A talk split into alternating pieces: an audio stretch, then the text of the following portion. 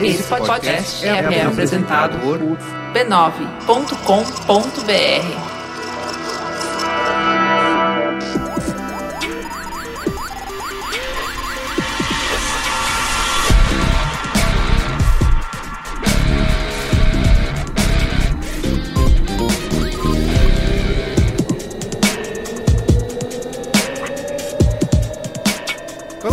Carlos Merigo, esse é o Braincast número 295. Como é que se pronuncia, Lisdino? Faz aí sua pronúncia. O meu nome? Não, o seu nome Luigi, não? sabe. Não é. Vance, como é que é? Vance. Estamos ao lado aqui do nosso magnífico convidado, Vansan. E aí, é Bonet? Gostei do magnífico, né? Nada. Isso ia ser magnífica. Podia ser. Magnífica. né? Muito Como que bem. eu falo? Maravilhoso. Maravilhoso convidado. Maravilhoso. Que é gerente de inovação da Pearson no Brasil, certo? Isso aí. Muito bem. Olga Mendonça E aí, tudo bem? e Cristiano Dias. Boa noite, internet, boa noite, Brasil. E a gente tá aqui com o Vansan pra quê? Qual o tema de hoje? Falar dos chefes franceses que se mudam pro Brasil, vivem 30 anos e continuam com aquele sotaque safado. É essa a pauta de hoje, né? É esse o problema? Exato, é, uma- é um tema muito importante. Deixa- é uma luta diária minha. quebrar o mito do chefe francês É isso. que não aprende o idioma. assim. É uma farsa que precisa ser desvendada. Precisa ser colocada em pau, porque é sério. Aí, ó. Esse é o é grande- possível. Você tá há quanto tempo no Brasil? Há 15 anos. Aí, é possível, Ah, gente. tá vendo, gente? É possível, Claude. Tô olhando pra você, Claude. Esse é o grande dilema, né? Que a Nossa. sociedade precisa resolver nesse momento, é isso? Olha aí. É Tá bom. isso. Chefes Nós que precisam de legenda, né? Talvez eu tenha habilidade é, que o Claude não tenha. Olha aí. Pode ser, olha aí. Hã? Mas o problema é que tem o Jacan também. O Jacan é, Ah, legendado. O pior é isso, o Jacan tem legenda. Isso aí isso é uma desgraça. E, e aí no mesmo programa tem uma Argentina que não é legendada. Então, Então, né? É isso. Tem que ver isso aí. É a cozinha que causa Você não deixou nem eu falar meu bordão. Você falou, ó, o Luizinho tá aqui, apresenta aí. E aí, né? Tem sete meses que eu não volto, que eu não venho aqui. É mesmo tudo isso? Não, não tem. Fala aí, seu bordão. Jovem. Obrigado. Estamos aqui, né, em mais um programa da nossa série com a Pearson para falar dessa vez sobre o futuro do trabalho. O futuro. A gente que já, a gente já pincelou esse tema em outros braincasts, né? Quando a gente falou de um robô vai roubar seu emprego, por Oh, é, exemplo, lembra? Programa depressivo, né? Acho que hoje a gente pode ser um pouco mais otimista, mais feliz. exato. Mas então acho que é importante a gente reunir, né, todos esses conceitos aí em torno de um, de um grande tema, o futuro do trabalho, tá? Tudo Em torno de um sonho, né? Mais que qualquer outra coisa.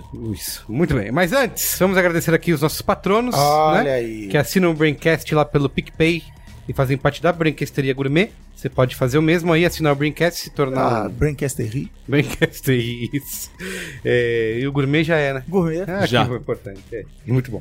Você pode assinar lá pelo picpay.me barra Braincast, ou então baixe no seu aplicativo o PicPay, ou procura pelo Braincast lá. Boa. Você já pode Se vier de bobeira, manda um dinheiro pro Braincast assim, avulso. Manda, você pode se tornar assinante e além de se tornar assinante, faz- a- receber nosso conteúdo exclusivo, decidir os rumos do país e do Braincast, como aconteceu na edição do 2018 ano do podcast no Brasil. porque vem aí, vem duas coisas importantes. Programa 300 e Nossa, tem a isso. festa de fim de ano. Olha. Sempre épica. Festa de fim de ano. Para Só os- patrão entra. Para os nossos assinantes. Chegou a hora de você entrar. E você Assinar. pode receber aí 10 reais de cashback na hora. Verdade. Boa. Fiquei devendo dança de lambada na festa passada do. Então vai dançar E duas esse ano vezes. eu vou dançar duas vezes lambada.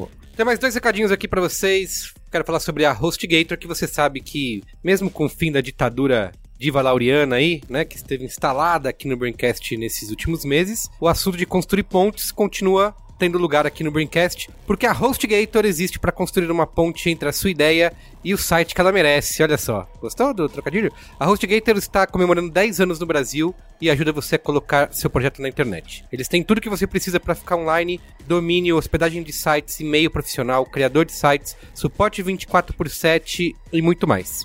É a hospedagem de sites com melhor custo-benefício e que oferece domínio grátis no primeiro ano, inclusive quando o serviço for renovado. Você ainda conta com um criador de sites, uma ferramenta bem simples de usar, feita para você que está iniciando seu preço digital. Se precisar de servidor dedicado, também tem. Você sabia que o B9 roda em WordPress? Pois é, na HostGator tem hospedagem em WordPress com domínio grátis sempre que você renovar o serviço. E o registro de domínio.com e .com.br por só R$ 26,99 no primeiro ano e depois com renovação justa. Se você quer começar a empreender, a HostGator também oferece revenda de hospedagem. E claro, tem aquele desconto exclusivo de 50% para os ouvintes do podcast que irão veicular o espaço da família B9. Você pode acessar aí hostgator.com.br barra B9 e aproveitar esse descontão aí, tá? 50%. Bom, e como você já percebeu, esse aqui é mais um Braincast da nossa série especial com a Pearson. A Pearson é a maior empresa de educação do mundo. Com seus programas, ela apoia iniciativas para alcançar estudantes em todos os países e ajudá-los cada vez mais a transformar suas vidas e comunidades por meio de um processo de aprendizagem avançado e eficaz. A Pearson é fonte de inspiração e inovação para educadores e entusiastas e quer convidar você para fazer parte de um importante debate sobre o futuro da educação. Nessa semana aqui no Braincast vamos falar sobre como o mundo do trabalho está se revolucionando com as novas tecnologias e outras tendências profissionais. Como preparar as pessoas para tantas mudanças? Como garantir empregabilidade para futuras gerações? Muito bom. Então vamos lá, vamos para a pauta? Pauta!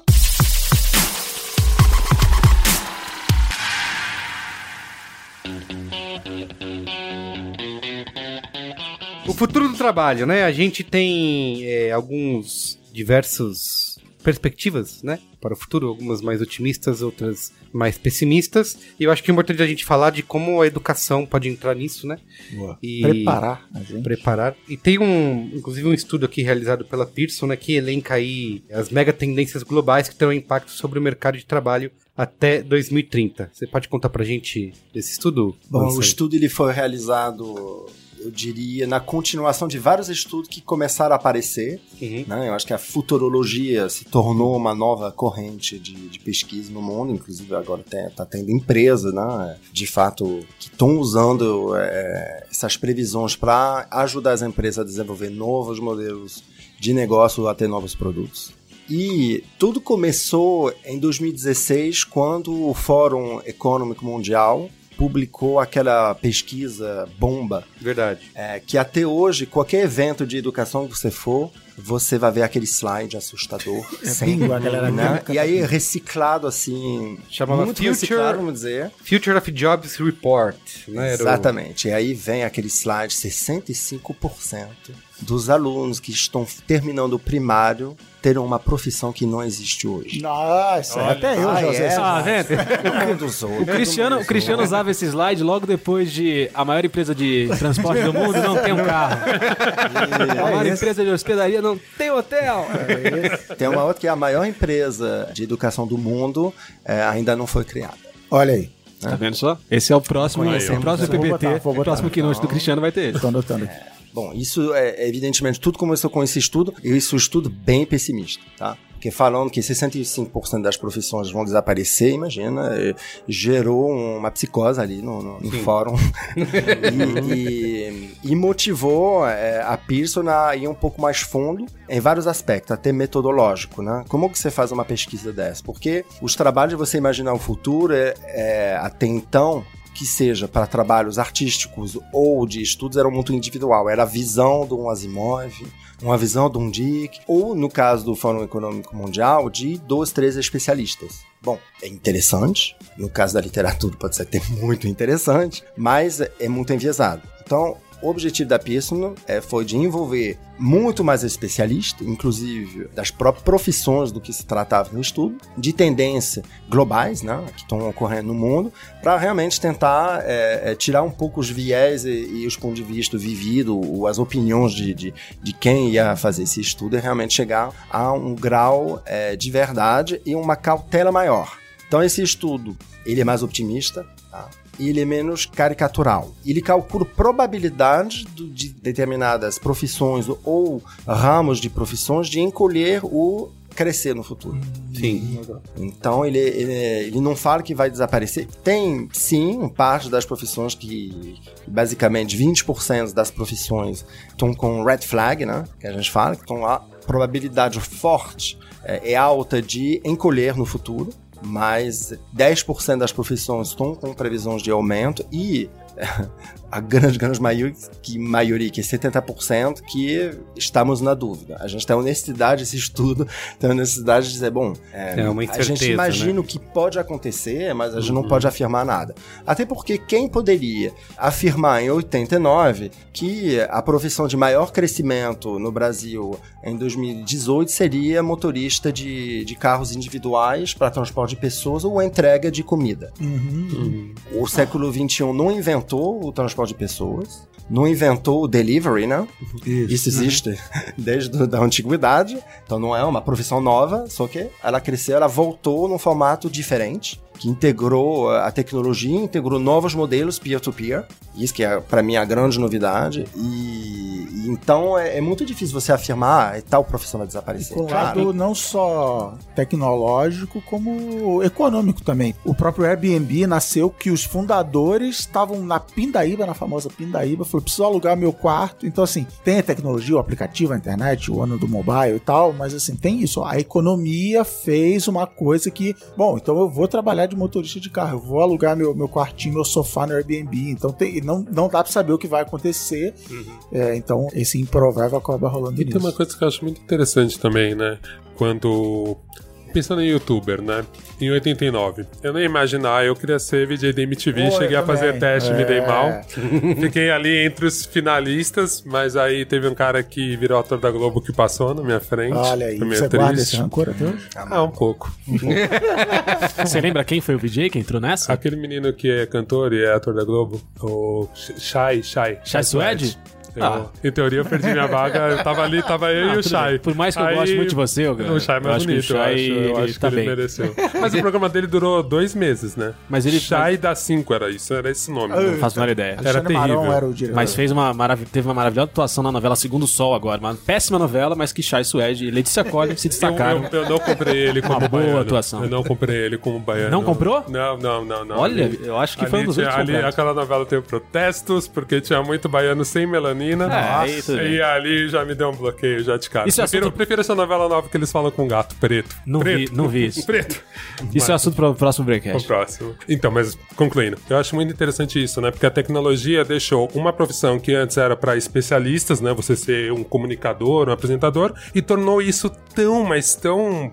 Óbvio que a gente sabe, né? No YouTube tem um, um milhão de apresentadores, são poucos que viram e ganham dinheiro. Mas mesmo quando você pensa que era uma coisa que antes era um sonho inalcançável, hoje em dia é Sim. possível, né? É, essa, eu vou colocar o link da pesquisa, né, no, no post pra quem É, isso é legal, todo mundo lê. É, mas o que é interessante de dizer que sim, que tem esse impacto, né, que é um número que proporcionalmente é bem menor, né, do que esses outros estudos é, apresentaram, porque a maioria levou em consideração muito os efeitos da automação, né? Ah, o robô então vai substituir todo mundo, É isso, você ser né? youtuber, você não aprendeu uma Isso, tecnologia exato. nova, super avançada, né? Era Mas uma é uma pes- que você, em teoria, já tinha. Uma pesquisa que elencou sete mega tendências globais aí, eu vou citar aqui né, até 2030, né, que vão ter impacto sobre o mercado de trabalho, que é a transformação tecnológica, né, como todas as pesquisas fizeram, mas tem também a mudança demográfica, globalização, sustentabilidade ambiental, urbanização, aumento da desigualdade e incerteza política, né? Então são outros seis fatores aí que vão ter impacto no E tem mais um, vou adicionar, que é a demografia. Tá. É, a demografia é um, é um fator,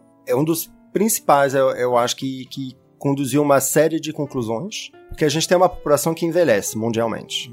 Em determinadas regiões esse processo aconteceu há muito tempo. Esse estudo é importante dizer que ele foi conduzido olhando para os Reinos Unidos e os Estados Unidos. Então, é, é um contexto bem específico. A gente consegue ter um, eu diria, um olhar para analisar o próprio Brasil, mas não vai caber necessariamente. Mas a gente sabe que algumas tendências são tendências globais. E o caso da demografia, a população brasileira, menos que a europeia, mas ela envelhece. Sim. Então, isso evidentemente levou à conclusão que é, as profissões ligadas a cuidar das pessoas, etc., vão crescer. É óbvio, né? Está dentro dos 10% aí que tendem Isso. a crescer, Que é exatamente. saúde, educação também, né? É, e mesmo lazer voltado pra terceira idade, escola voltada pra terceira idade, qualquer coisa. É uma, é uma tendência que já se observa. Isso. Tá? O mercado mais de 60 já, já é uma realidade. Tem muitos empreendedores que estão Uhum. que estão atuando nesse ramo. Ainda tem algum, Eu diria a gente está no início desse processo. É, eu vi uma. pe- Eu não Mas- vou se lembrar os números direitos, mas eu vi uma, um estudo esses dias. eu Só, só li a manchete, tá? Vou Não cliquei. Eu não cliquei. Que é dizendo que Clicar nenhum, não tem nenhum país do mundo que a taxa de natalidade compense a de mortalidade, né? É, até Então, o Brasil já virou, É, essa conta vai virar. é. então realmente é uma coisa que deve impactar bastante aí no.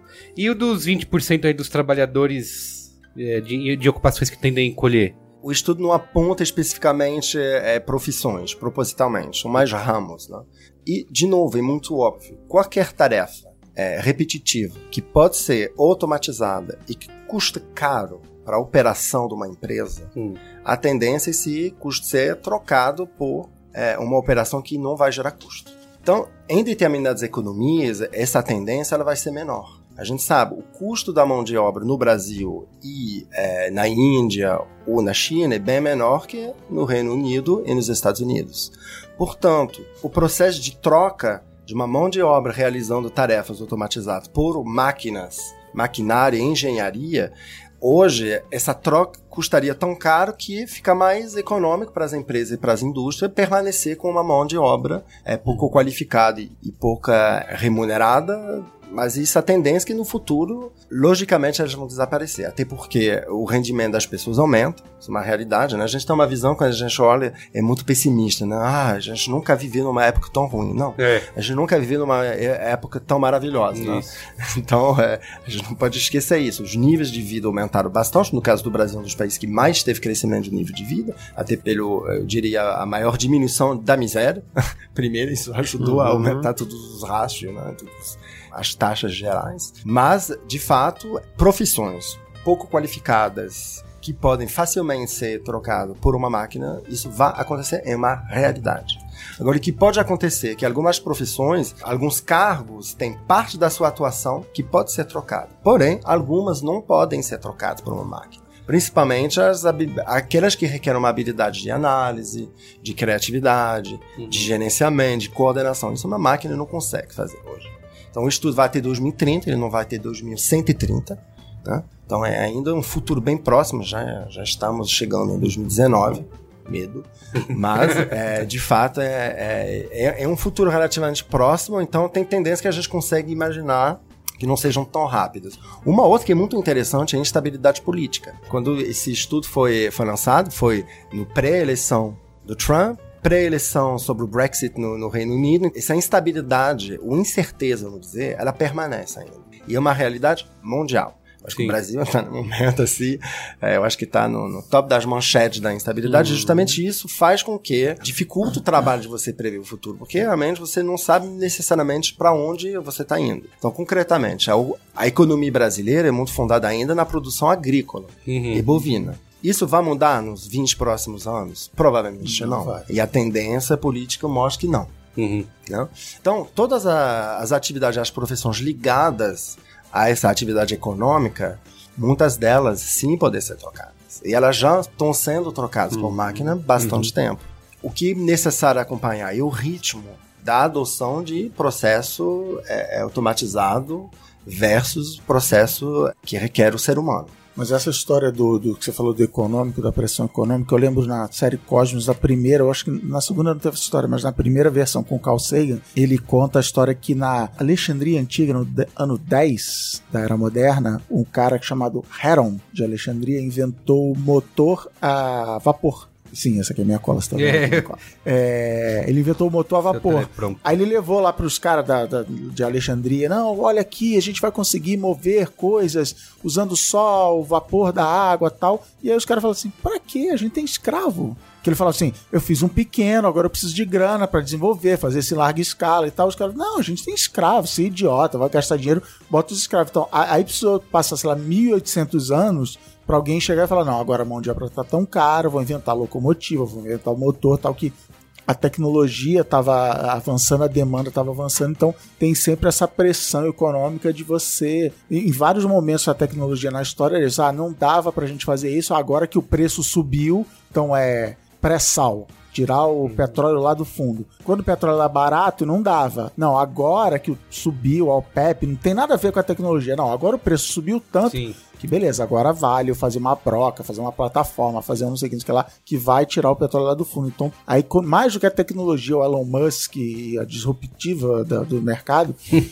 e tem isso, a demografia, as pessoas estão ficando mais velhas, a economia subiu isso, baixou aquilo, a, Inglaterra agora está isolada da Europa, então ela vai ter que arrumar. Então, é esse, esse cenário, essa pressão. Até porque profissão deixar de existir também sempre, sempre teve, sei lá, ferreiro de carruagem. Ah, acabou, inventaram o carro, Como eu ouvi num podcast um dia desses, a gente tá vivendo um período de transição como todos os outros, né? como sempre. Olha, Como sempre, então. é bom esse podcast aí. É, isso é legal. Depois eu indico aí no Cala Boa. É, e a gente tem, assim, você falou da instabilidade política, né, que também é uma coisa que impacta, e a gente pode pensar de uma maneira negativa, né, impacta negativamente, mas acho que uma- um dos, do- dos critérios utilizados, que eu acho que a gente pode olhar de um lado positivo, que é a sustentabilidade ambiental, né, a preocupação com essa pauta, né, não no Brasil, mas no resto do mundo, né. É, Nos Estados Unidos? É, também. né? não, é, ixi, peraí, não Só a Europa? Só a Europa?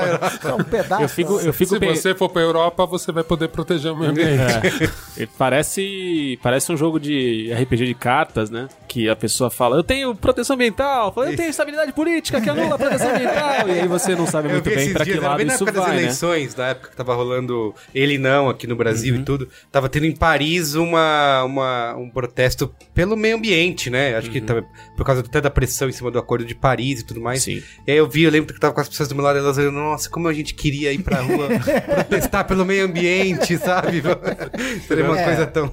O que é importante entender é as consequências dos problemas climáticos. E o maior problema que o mundo vai enfrentar são as migrações.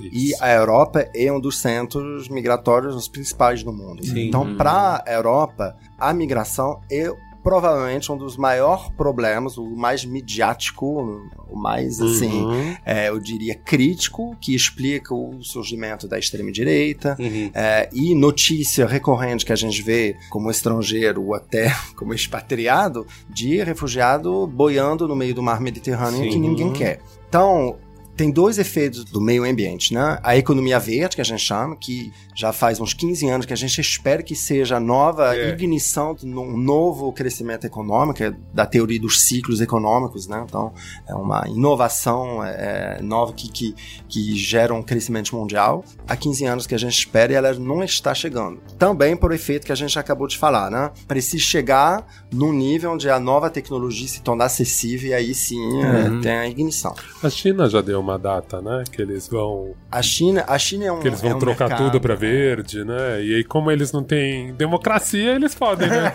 Se o cara decidir amanhã que todo carro vai ser verde, vai ser com bateria ou energia solar, vai ser, né? Sim, a, a China 2030, é um mercado. Seguindo esse estudo, já, já foram publicados uns 10 estudos sobre o mesmo Uhum. tema, é, desde que a Pearson publicou. Né? Um dos mais recentes, ele, ele explora essa questão da China, e é muito interessante ver onde ser, algumas tendências elas são muito mais fortes em determinada geografia que em outras. Então, o desequilíbrio demográfico, por exemplo, na China, é uma bomba relógio. Isso. Né? É, Você viu que eles liberaram, sabe, né, a o- a né? etnia Han ter dois filhos, porque Isso. eles começaram a perceber isso, né? Imagina, você fica velho e lá o sistema pra você. Eles não têm previdência, né? Um outro Uhum. sistema. Então você casa com a sua garota e você não tem um cunhado pra dividir o cuidado do seu sogro, que É. começa a dar tilt. É só você, então você já casa com a sua garota. Você tem um filho e quatro velhinhos pra cuidar. exatamente. E isso Então, realmente é- estava travando a economia lá. Então, uma das etnias eles liberaram ter dois filhos pra tentar Equilibrar. É, o- esse estudo mostra que prevê, né, e é até recente, nos próximos cinco anos, um crescimento de quase 300% das demandas de farmácia, cuidar das pessoas, Caramba. é, é, hospedagem de, de terceira idade, esse tipo de, de, de ramo. Uma parada Fazer óbvia da China que eu nunca tinha me tocado é que assim, as crianças chinesas não têm primo. É. Aí eu disse, caraca, como assim? Não tem primo, cara? Eu tenho, eu tenho 20 primos. Eles batem em quem? É, eles em quem eles aprendem a bater? Eles não sabem se defender. Meu Deus. Não, eu ia falar que surge oportunidade também num podcast voltado à terceira idade. Olha, aí, Não é? Talvez na própria isso. China. Talvez na própria China. em chinês. Em chinês. Então, vamos, vamos correr atrás disso pra aprender. Mas assim, uma coisa que a gente tinha comentado até em alguns braincasts anteriores é sobre essa questão de que o que a gente, independente do que acontecer, né, com o mundo, com tudo isso que tá rolando, você vai ter as áreas de atuação que demandam sua humanidade, né? Isso, humanidade é uma digamos assim, né? Não, a criatividade também, apesar de ter algumas correntes que questionam até isso, né? É, mas enfim, acho que até, pelo menos se você falar até de 2030, né? O futuro mais perto. No extremo do extremo, a gente consegue colocar a tecnologia substituindo tudo, né? Nessas projeções distópicas e super, hiper futuristas, a gente consegue substituir um- tudo. Uma mas- notícia da semana aí, ou da semana passada, do fim da semana passada, que na China, inclusive, né? Já falando em China, eles transmitiram o primeiro jornal com Um Apresentador. apresentador com de- um apresentador feito de- por inteligência artificial, né? É. É, mas assim, ele tá seguindo ali um. Não, você Um o roteiro, Você né? viu o carisma do apresentador original? Pelo amor de Deus. Aí tudo o bem, né? original tinha um carisma também de uma samambaia. Então ali foi fácil. mais né? fácil fazer Eu falei, um- gente, pelo amor de Deus. Aí vai né? trocar a Regina Volpato no Mulheres da Gazeta. isso. Aí não consegue. Sônia Abrão. Aí não, é. Aqueles 5 mil tons de tristeza da Sônia Abrão. Não falando- consegue, não A- consegue. aquela alegria estranha da Sônia Abrão quando fala que alguém morreu. A inteligência artificial não não consegue capta pegar isso. aquilo. São, Não. são nuances delicadas demais. Então, mas é- talvez você saiba melhor que determinadas atrizes para comentar a cerimônia dos Oscars. Então, ao invés da Glória Pires, a gente trouxe aqui a Magalu, da Magazine Luiza. né? E aí, Lu, o que, que você achou do O filme? Brandon Content aí pintando. que É isso, né? É, tá mas- pintando. é verdade, oportunidade pra, pra galera. Mas essa ideia a gente consegue manter, né? Assim, putz, ah, eu- Não, se, eu, é- se eu investir na minha. A gente deve reforçar, né? Reforçar. E isso o estudo mostra, e não é só, somente esse estudo, tem um outro instituto que se chama Intuit que reforçou ainda mais isso, né? O que nos diferencia de uma máquina é nós justamente isso, nossa humanidade. E aí, sempre insistindo, né, no fato que esse estudo, mais que o futuro do trabalho, se preocupou com entender o futuro das habilidades. Porque o que que é uma profissão é a exploração de determinadas habilidades. Então, o que diferencia a gente é, é- é isso aqui, a gente poder comunicar, né, primeiro, né? Então, é, é interessante ver como a fluência de ideia, o conhecimento de outros idiomas, a capacidade de, de comunicar, de passar as ideias, a gente fala de youtuber, né? a febre do- dos próprios, a própria galera jovem, a- lançar um canal com seis anos de idade, faz um canal com recebíveis. seis anos, não, é meio assustador, mas é isso. É você desenvolver esse novo tipo de habilidade que nossos avós desconheciam totalmente. Então, esse lado humano e, criativo também, ele, ele é muito interessante, né? É, os estudos mostram que sim, é, quando a gente fala em a criatividade, a gente pode pensar de uma forma, eu diria, superficial. Ah, tem que ser criativo artisticamente. Não é só isso, né? Por trás da criatividade é desenvolver capacidade de pesquisar, de identificar problemas que você pode solucionar, escalar a solução. A gente falou um pouco disso, né? Então, como que você consegue isso? Desenvolvendo empatia, você reconhecer os problemas de várias pessoas e entender que eles têm uma, uma origem única que você consegue resolver e aí escalar uma solução. Né? Isso é muito comum na, na- na- enfim, todas essas empresas, eh, startups, etc. Uma coisa É- também é uma habilidade que eles, eles sabem desenvolver e se torna um chave né, no, no negócio. complementando esse raciocínio, também tem uma indústria agora que eu acho que começa a fazer de workshops, de coisas que te ajudam a desenvolver a criatividade, né? Eu sempre fico pensando De nesse ecossistema massa. inteiro, né? De cursos de storytelling, design thinking, que Exatamente, é isso. tá tudo Já, já é uma realidade, uma né? Muitas- economia mesmo. Muitas da, como é um estudo que vai até 2030, 2030 é como se fosse visto como o ápice de fenômenos que a gente já começa a sentir a nosso nível. Os cursos mais procurados são esses, né? É, workshop, o, o- enfim, é, é reuniões de treinamento que não, não parecem um, um curso normal. Né? É outro tipo de aprendizagem. Isso aparecer fortemente, além do, do pensar um, ah, desaparecimento, surgimento de novas profissões, é mudança de profissões. Mudança Isso. do taxista, mudança do, do entregador, do cozinheiro, do empreendedor. Isso aqui a gente só consegue olhar com os olhos de hoje, né? Assim, ah, o que, que tá aí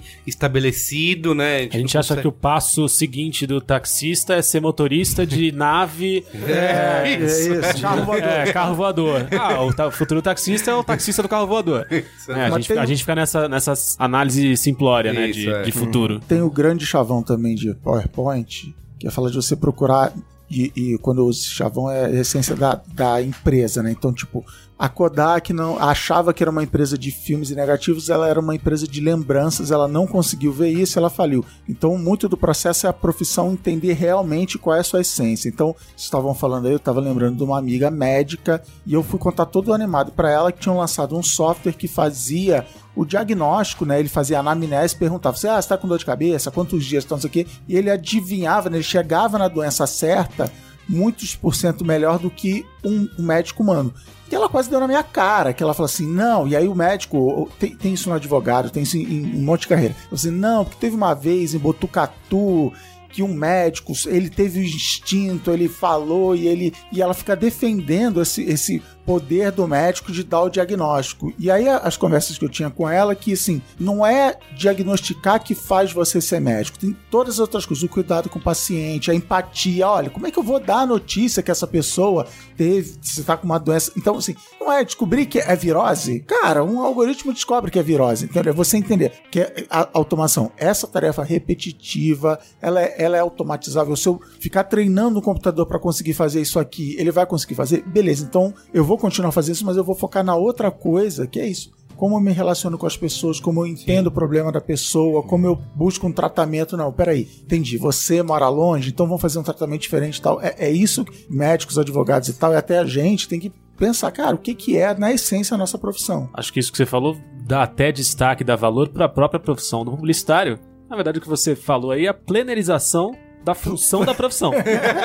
Você chama um planner, fala assim: olha, eu tô aqui realmente com a corda no pescoço, tô a ponto de perder o sentido da minha profissão tá complicado. Fala, não, não, vem cá, você não é um vendedor de diagnósticos. Não, rebranding. Você, aí faz um branding, um rebranding ali. Você Repensa é um... o value proposition. Exatamente, unique selling proposition. Uau!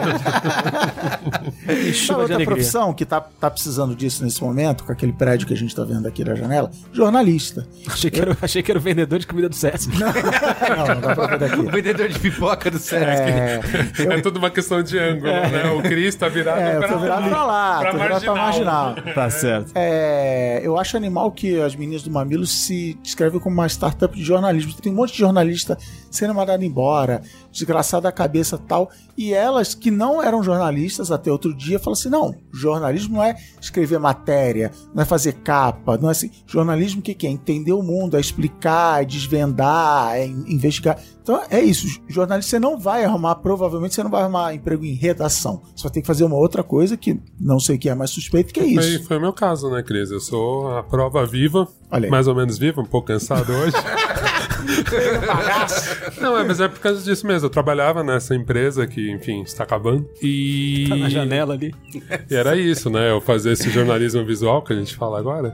É, trabalhava em redação, fazia design, pensava matéria, brigava com jornalista, discordava deles sempre. E aí eu percebi que o vídeo estava ganhando, tomando o lugar do papel. Depois que a gente viu que o iPad flopou, revistas em iPad, ninguém lê isso. isso. Porque tem isso também, né? Tem aquele futuro que a gente acha que vai dar certo e não dá. É só uma tendência é. de momento, né? Todo mundo achava que ia estar tá vendo revista no iPad. Eu comecei a perceber que eu não conseguia contratar gente para fazer vídeo, logo redação não tinha dinheiro, eu comecei a fazer vídeo e depois virou minha profissão. Então hoje em dia eu faço um pouco disso tudo, desde vídeo, design. Tem um monte de empreendimento que começa exatamente assim. Eu que eu trabalho na empresa tal, eu quero contratar alguém, eu não acho ninguém uhum. para contratar, eu acho isso legal, eu vou sair, vou fazer.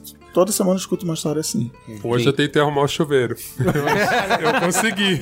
e eu acho que eu meio por aí. Então, se daqui um tempo eu estiver na sua casa Tendência. arrumando o chuveiro. É, isso é um, do, um dos pontos que até estava nesse relatório do do Fórum Econômico Mundial, né? Que também já surgiu várias vezes em palestras, que é o de os 101 dias de aprendizado e aperfeiçoamento pessoal, né? De que a gente. Eu acho bonito que não é 100, né? 101. 101. 101. Simetria é. bonita. que a gente vai ter que ser os eternos aprendizes, né? Opa. Aprender ao longo da vida toda, né? Como eu, que é isso aí? Eu acho que são duas necessidades, né? Uma que tem um nome bonito que está cada vez mais usado, que é a, a famosa resiliência. Uhum que além de aprender, a resiliência é, é quase que aprender a ser feliz quando tudo cai pra água abaixo.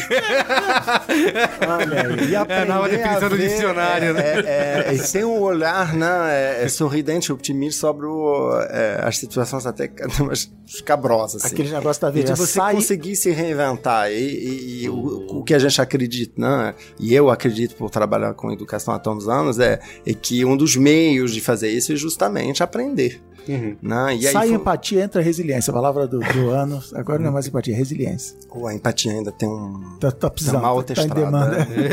A gente vai falar um pouquinho tendo disso. saída. A gente já falou de, A de empatia tá de bem resiliente.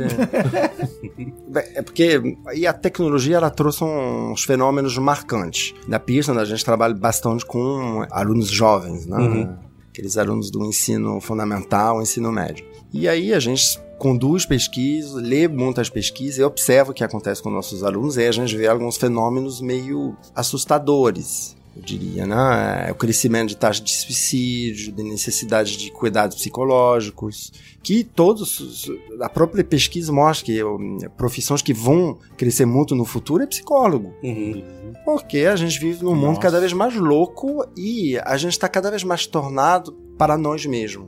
A gente precisa, para entender os outros, a gente precisa se entender e se conhecer. Que é um movimento bom. Não é que as pessoas são mais loucas, o, o desestabilizado que elas eram antigamente. Provavelmente não. Mas pelo menos tem uma conscientização maior do que precisa fazer um trabalho para se relacionar melhor com si mesmo e com os outros. E aí, sobre essa questão da empatia, é muito interessante ver como algumas habilidades como essa não são muito exercitadas pelos alunos jovens. Até basta, eu conto essa história, mas você vai numa festa de, de, de jovens, né? É o lugar E- que o Olga tá toda semana. não, e eles Eu vou na estão... Void. É isso. Isso. Na night dos, dos jovens, ele- eles super comunicam via aplicativo. Estão na mesma sala, eu já vi. Conversa, assim, risada, e e pessoas comunicando, é, mediado por um aparelho, apesar de estar na mesma sala. E aí você se depara com dificuldade de entender o sentimento dos É. outros, de ler as expressões faciais, esses textos estão sendo conduzidos para ver isso. E aí projeta a gente assim num, num- assusta um pouco e, e qual é uma das grandes tendências da educação que, que apareceu já há alguns anos, mas agora a gente está atingindo um- o auge do, do não do modismo, porque eu, eu acho que é uma necessidade é de desenvolver habilidades socioemocionais. Porque isso também que faz a gente ser humano, né? Eu sempre me refiro a- àquele livro lá que inspirou Blade Runner, né? É Do Androids Dream É. with Electric Sheep. Que isso? Como que o, o caçador lá... é, esqueci o nome do Replicante? né? O, o- Não, Então, o, o caçador é Harrison o Ford. Harrison Ford. É. Harrison, como que ele... é, bom, ele, ele caça os replicantes que são robôs, né?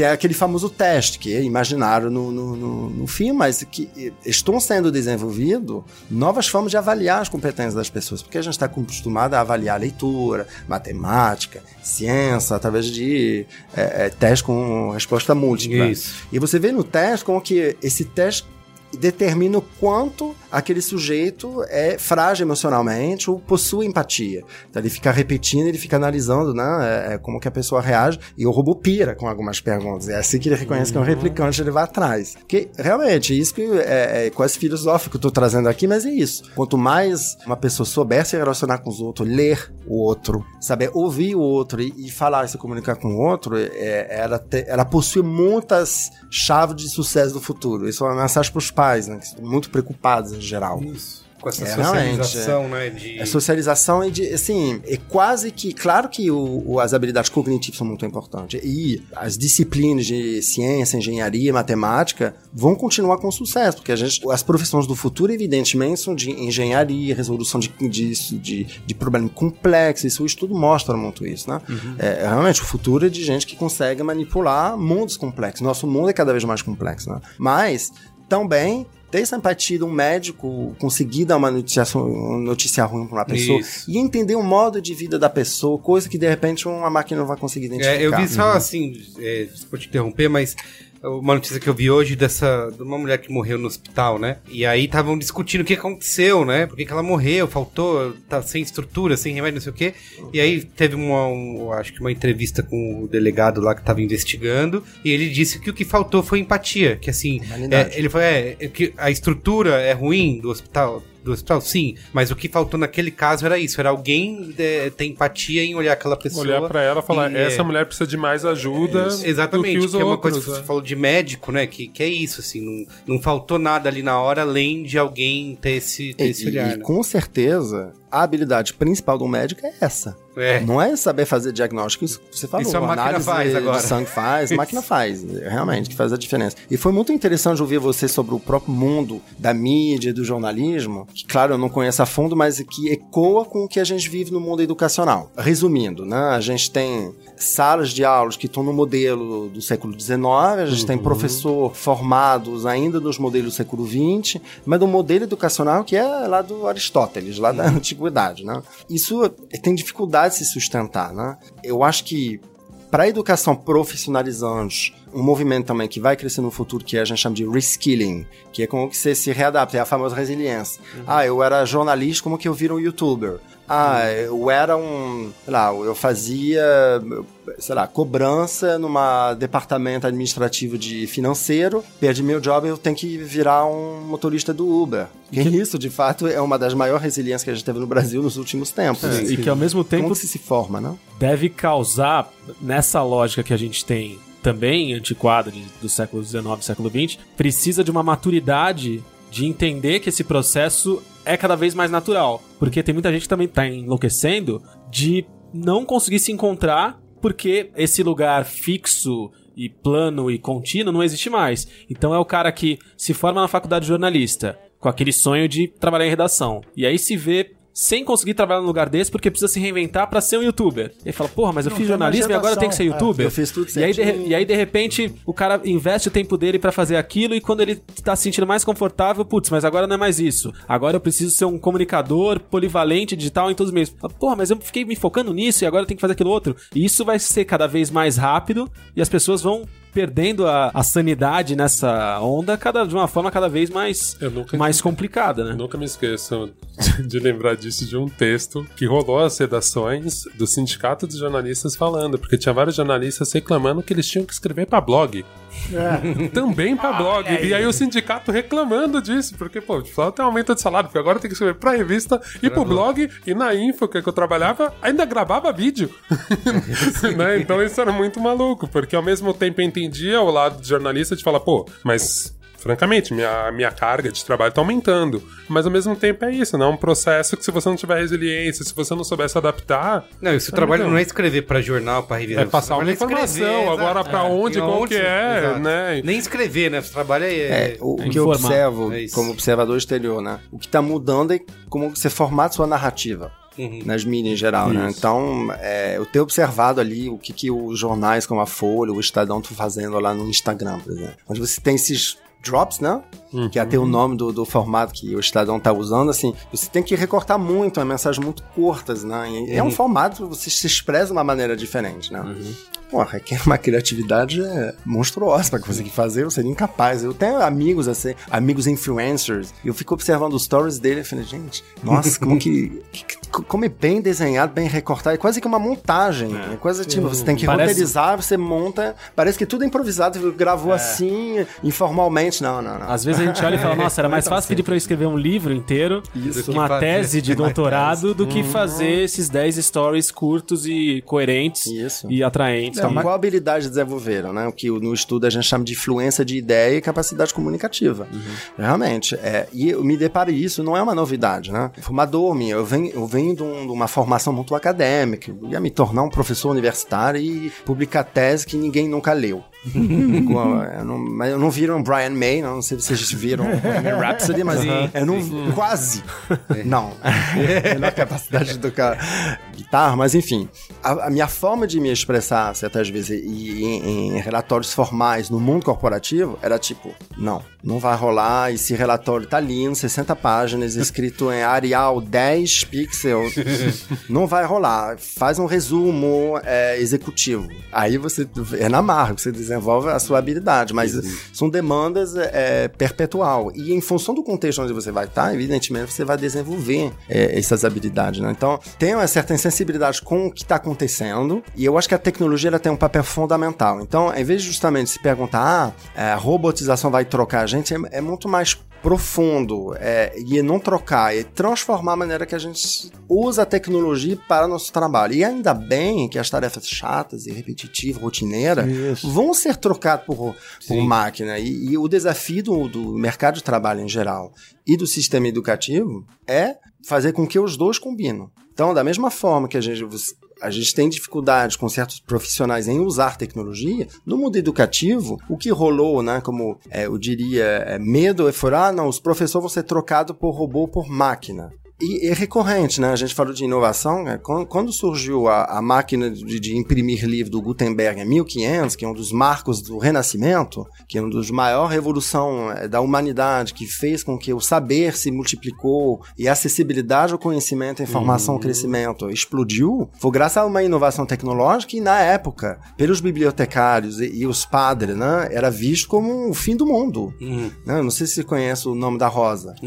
É, ele conta isso. É, é, por trás dessa história dessa enquete criminal, toda a história do como que essa nova tecnologia vai matar os padres um a um e ninguém mais vai poder escrever os livros na mão e fazer aquelas belas imagens, etc. Porque realmente vão ser trocados. Esses aí foram trocados, foram fazer outras coisas. Mas tem a história de um cara dessa época que ele queria defender isso, que é a caligrafia, que né, aquele cuidado, o manual, a humanidade, tudo. A arte. E ele escreveu um manifesto é, defendendo isso. E como ele precisava que muita gente lesse esse manifesto, ele mandou imprimir na gráfica e, e espalhou por aí.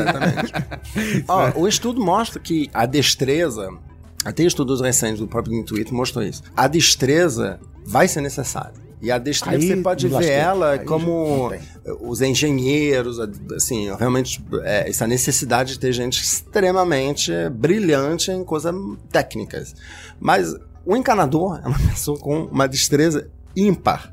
Tipo, fazer que nem yoga, Coisa o chuveiro, simples. eu é. não consigo. Exatamente. Então, tarefas muito simples já, já vai precisar de pessoas extremamente espertas com as mãos. Porque a gente, né, a gente brincou de trocar é, a resistência do chuveiro. Tarefa simples, é, é, muitos de nós é incapaz de fazer. Isso. é. O software para fazer tem que ver vídeo de tutorial.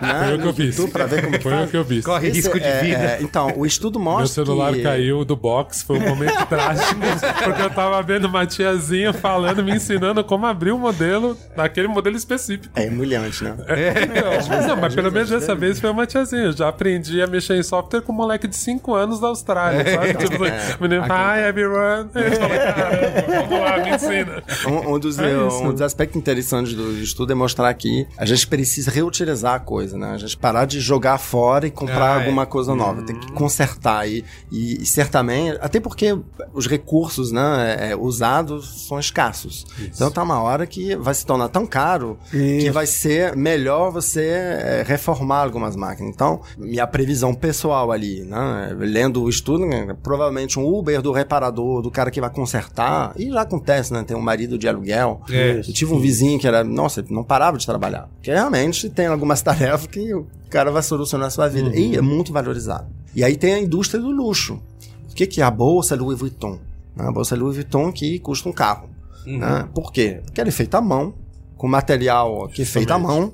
É, é pro costureiro que faz isso à mão, assim, isso custa muito caro. Aí vira um. um- a, a própria destreza e o tradicionalismo se torna uma coisa de luxo. E aí é extremamente valorizado. E, e eu gostaria de ter o salário de uma costureira. Vuitton. que é realmente muito valorizado. Tem um. Eu tô, fiquei curioso que você já trabalhou como gerente de eficácia, né? A gente Sim. falou dessa questão de uma vida de aprendizado, né? Que a gente até hoje tem essa. Sempre teve essa ideia. Vou, vou estudar, vou me formar, vou trabalhar e acabou, né? Check. Isso, Done. check, exatamente. Você já concluiu essa fase da vida e a gente ainda Mas tem. era isso, nossos pais era isso, né? Tipo, Era saí isso. da faculdade, arrumei emprego lá no banco E e, acabou. vou sair aposentado do banco. Isso, acabou. isso, isso. E agora a gente tem essa, essa lógica que eu acho que é, cada vez cresce. Eu sei que é uma, ainda uma coisa elitizada, né? Entre, é, entre a gente, assim, mas que muitas pessoas já têm essa cabeça de continuar estudando, como o Olga falou, de fazer nos workshops e tal. E você tem bastante experiência em como esse tipo de método, né, impacta e realmente dá resultado, né? Ou, muda ou transforma alguma pessoa. O que, que você pode dizer assim desse, dessa experiência, né? De como que você estudar, fazer algum. é, tentar se desenvolver, como que isso realmente impacta a vida, como que isso de. Quais são as melhores maneiras de se aprender algo novo, por exemplo. Primeira coisa que eu vou falar é convidar as pessoas a, a assistir o outro é, Braincast especialmente sobre esse assunto, né? Um colega meu é, que trabalha comigo, Gustavo Reis, fala muito bem sobre esse tema da eficácia. E, de fato, o que, que a gente está observando? Isso é uma tendência não somente da educação, que a gente quer obter um resultado bom.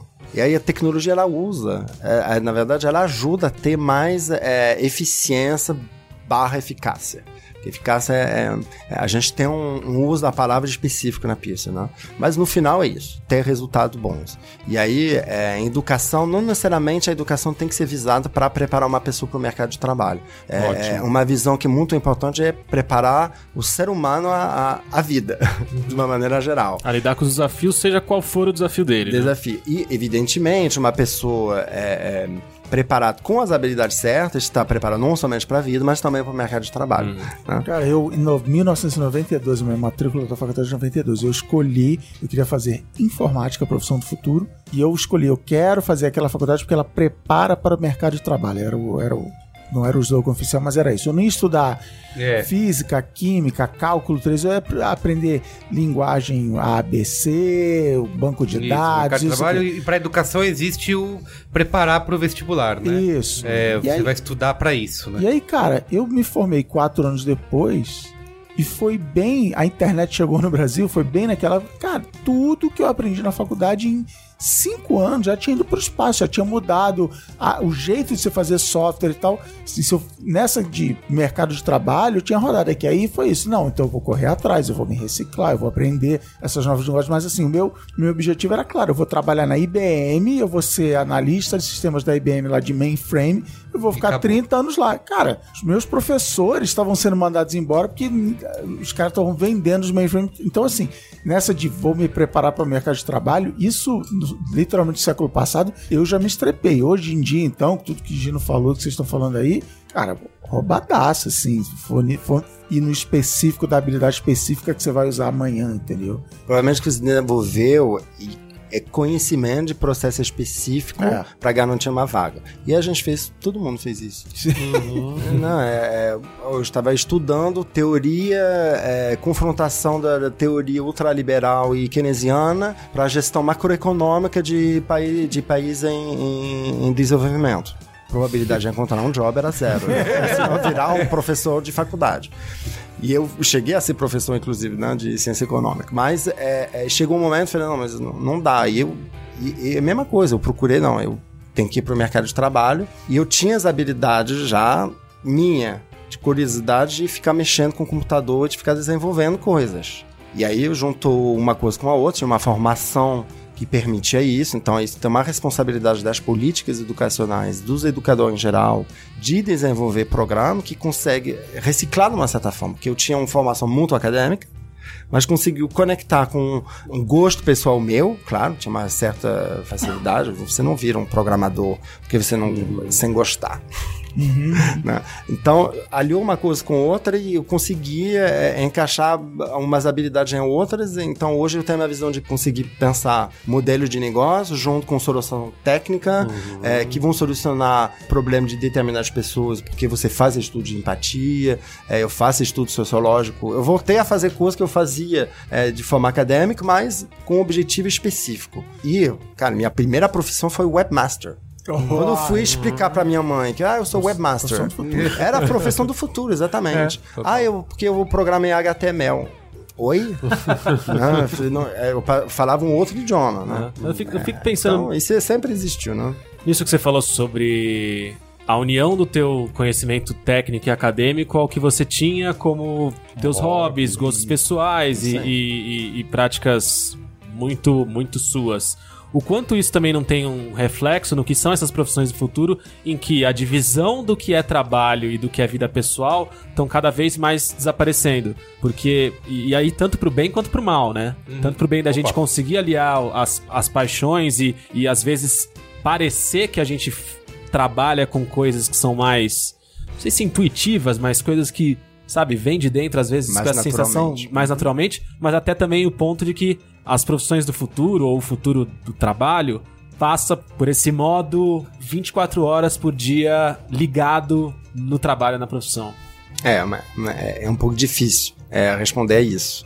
Porque depende do sucesso profissional também. Uhum. Acredito que é, o sucesso, eu digo sucesso, a gente falou de eficácia, né? Eficácia não é só se preocupar em ter?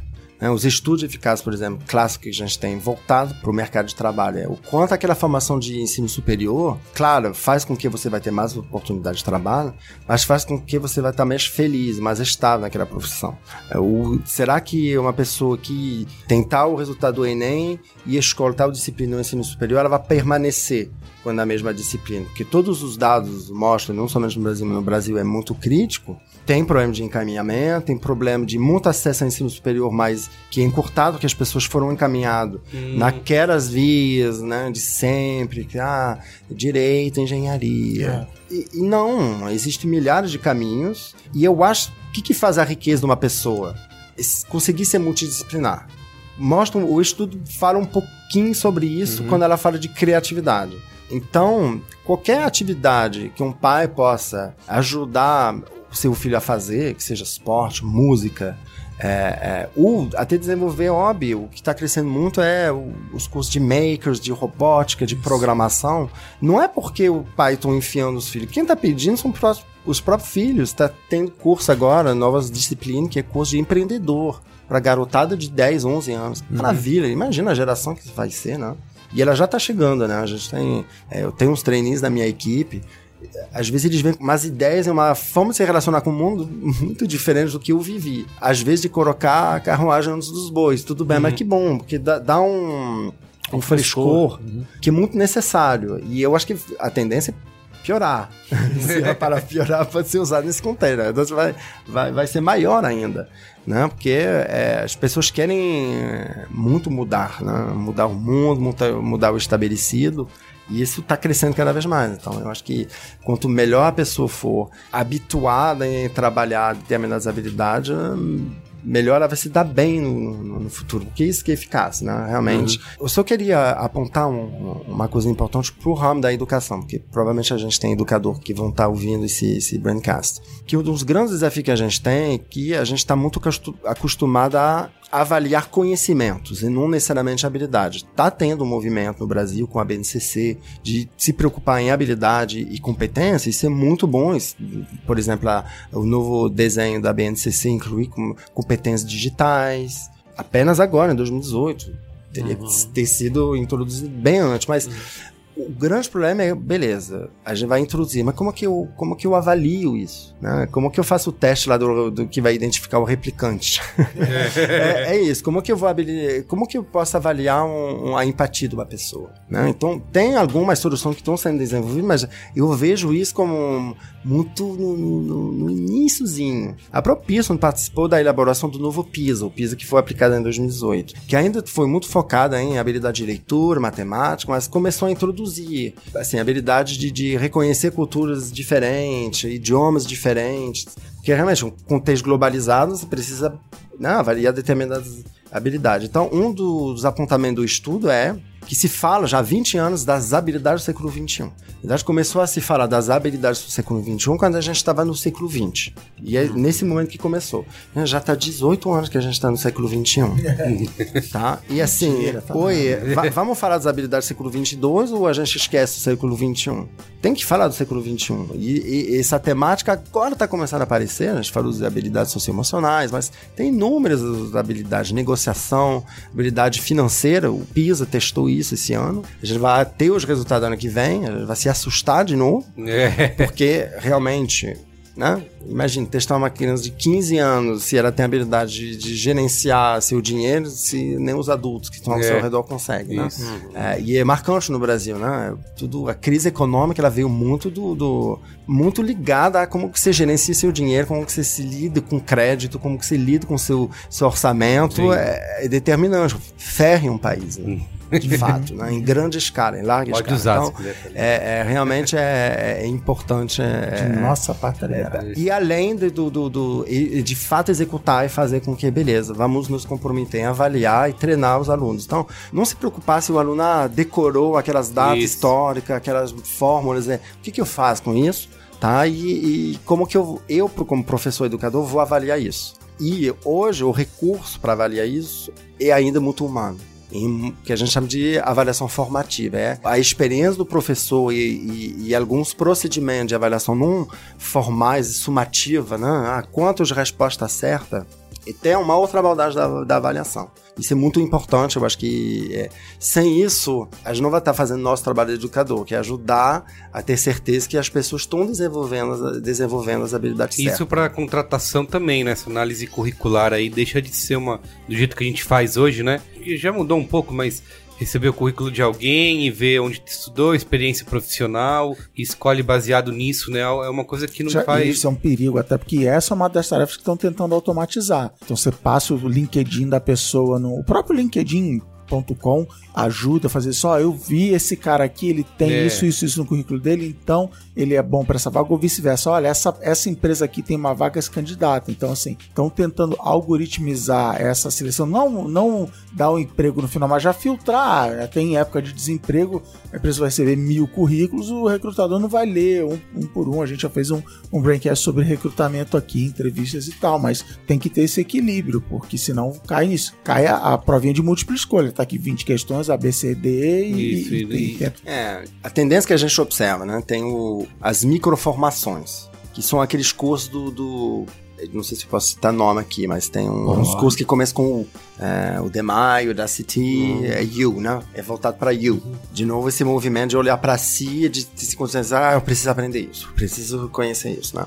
Então tem essas formações que, muitas delas, é o youtuber da educação. É uma pessoa vai criar um curso e vai publicar lá. É uma plataforma que você pode publicar Fiz o um curso, semana né? passada. Deve ficar. Eu fiz alguns, Como uns muito bons. resistência de. Não. Não, é. Era de compositing de, de vídeo. Legal. Era bom? Bom, eu fiquei impressionado, Ah, porque legal. eu sempre eu era impactado muito pelos, pelas propagandas de vídeo em YouTube, Vimeo, essas coisas, e eu achava um porre. E eu falava, isso aí não deve ser bem mais ou menos, ou bem amador.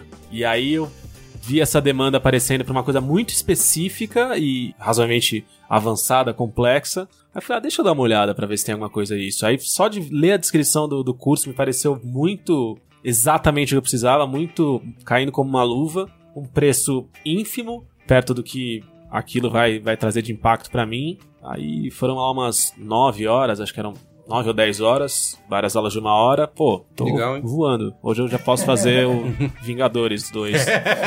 Mas realmente você considera que você. Você não acha que foi muito teórico?